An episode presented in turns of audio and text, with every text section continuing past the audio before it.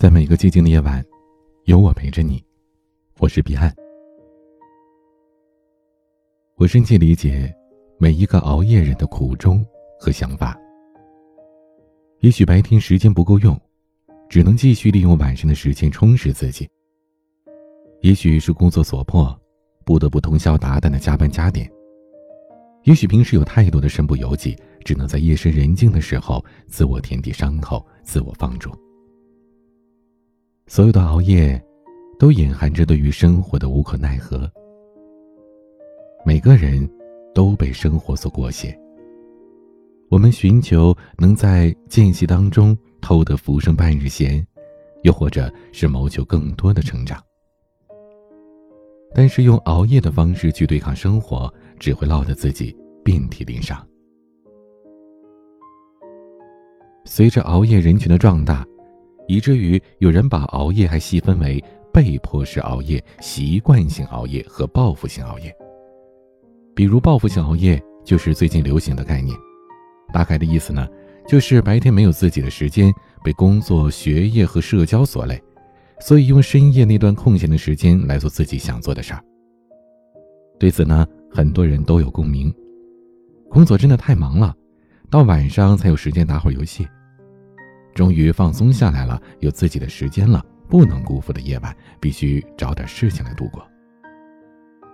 其实，不管是报复性熬夜，还是其他的熬夜，这都是饮鸩止渴，最终报复的还是自己的健康和人生。在网上看到网友分享他的经历：熬夜三年多，半年前我左耳突然听不见了，而且身体真的很虚，脸色是蜡黄蜡黄的那种，头发也是掉的很夸张。熬夜会上瘾，也越熬越要命。以前我对于这类的熬夜搞坏身体、熬夜猝死的见闻呢，总是不以为然的。可是直到最近身边一个同事倒下之后，我才心有余悸。同事因为要赶一个重要的项目，团队的临时组建、项目的策划都要他一手去操办，迫不得已，他天天加班到凌晨两三点。连续熬了一个多月之后。突然有一天，他开会的时候晕倒在地，送到医院的时候，医生说再晚来一步，就迟了。同事老老实实的在医院里住了一个月，他和我说，怕了，完全怕了。以前总觉得身体扛得住，觉得自己还年轻，可是这样在鬼门关前走了一遭，你会明白，死神把你撂倒时，连声招呼都不打。好好睡觉，本就应当是当做人生的头等大事，事关生死，不应该存侥幸之心。我们姑且先撇去熬夜猝死这种耸人听闻的事儿，就单说熬夜的坏处，可以列举一大堆：脱发、失忆、皮肤变差、牙龈出血、双肾结石、眼睛经常流泪等等。而熬夜所获得的短暂的快乐，远不如熬夜所带来的日积月累的侵蚀伤害。在没有认识到熬夜的严重性时，我一直觉得早睡是在浪费时间。毕竟春宵一刻值千金嘛，总感觉这早睡觉跟荒废年华是划等号的。可后来我明白，能控制自己早睡的人，才能控制自己人生的精彩。我上大学有个室友，固定每天晚上十一点睡觉，早上六点起来，这个作息雷打不动。白天该做完的事儿，他绝对不会拖到晚上。他把自己的时间安排的是妥妥帖帖的，大学四年过得不慌不乱、不忧不惧。当我们笑话他错过了夜生活的丰富多彩，笑他没有看过十二点繁星璀璨的夜空时，他却笑我们没有看到六七点的太阳出生，也没有体会把一天拉长的感觉。他说他跑步、晨读、吃完早饭才九点。知乎上有这样一个问题。长期熬夜的人，成功的养成早睡早起的习惯，是一种什么样的体验呢？下面的网友都是不吝赞美之词。有人说，以前上午的时间都是荒废的，在按公司要求上班的日子里，上午也是没精神的。现在早上六点不到就起来跑步，上午的时间拉长了很多。还有人说，整个人看起来精神抖擞，不会再脱发，也不会再病恹恹的了。有一种关于熬夜的论调是，白天不如意，夜晚寻自由。咱们姑且不说这种说法是不是恰当吧，但不得不承认，可以早睡早起的人能把日子过得更加从容不迫。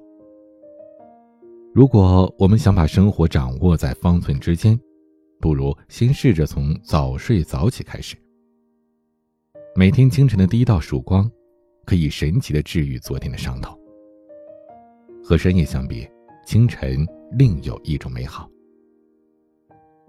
有人如此毫不留情地指出了许多熬夜人的状态：白天关注养生，了解人类极限，贪生怕死，惜命如金；而夜晚呢，追最好的剧，聊最嗨的天，毫不畏惧视死如归。其实。很多熬夜的人都有尝试过早睡早起，但是不管多少次都败下阵来。那么，到底该如何做到早睡早起呢？如何减轻熬夜对自己身体造成的伤害呢？不妨从三个方面着手。首先是效率。大家扪心自问一下：当你在工作或者学习的时候，有全身心的投入吗？工作学习的时候，你是不是总要玩下手机？是不是一会儿就得嚼个零食，吊儿郎当的在那边磨蹭半天呢？有的人把一天的容量活成了两天，但更多的人把一天的工作量用两天、三天甚至更长的时间去完成。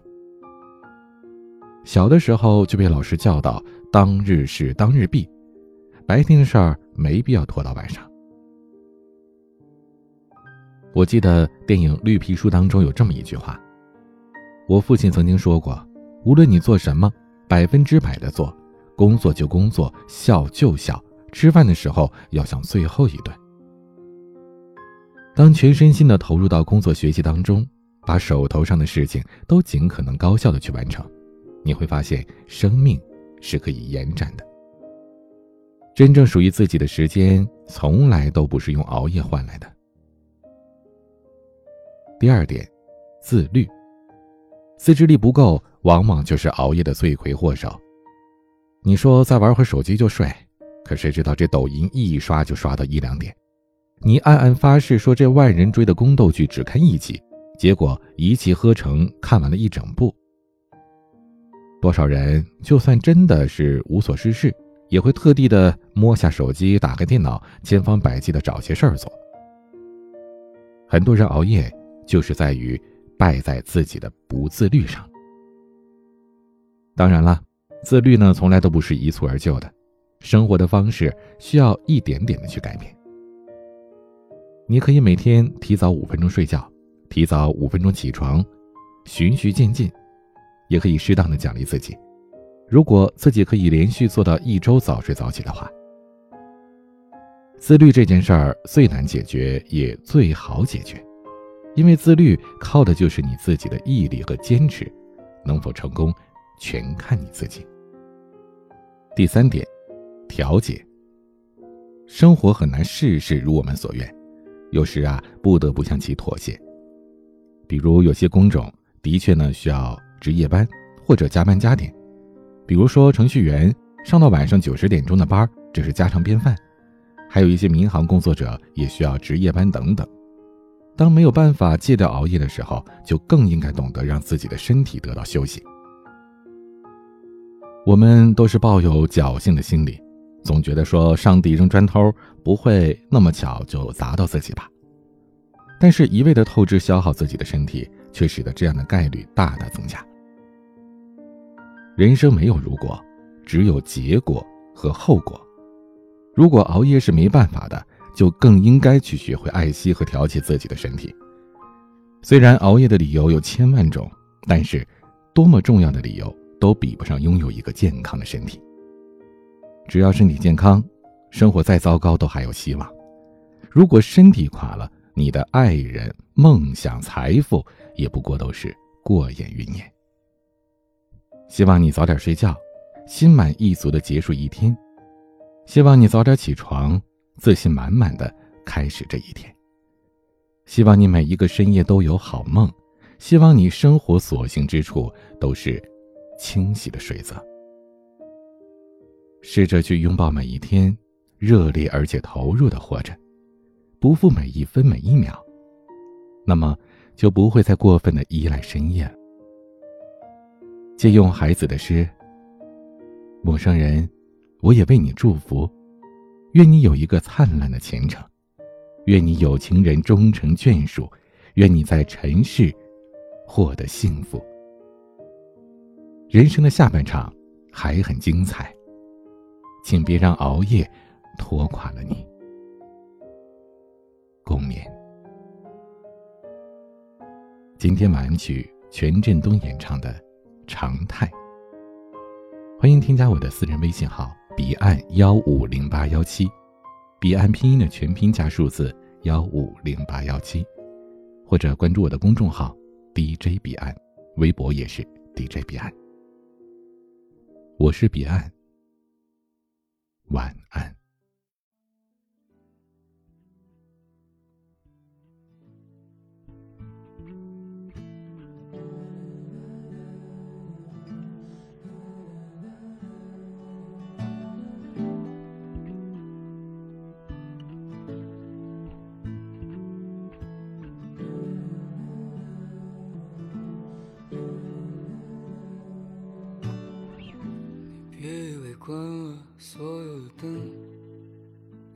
会好一点。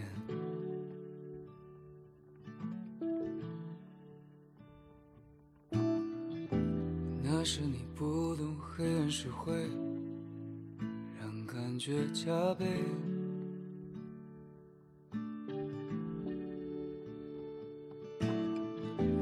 并不是你看不见。残酷现实就其实戳穿了双眼，孤独、难过、苦痛依旧。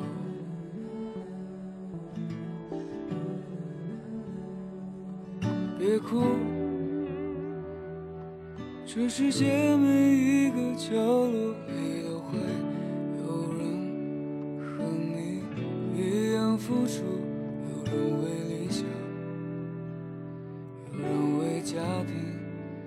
的努力打拼，忙碌的活着。所谓的成败，全都是生命之中不可缺失的面。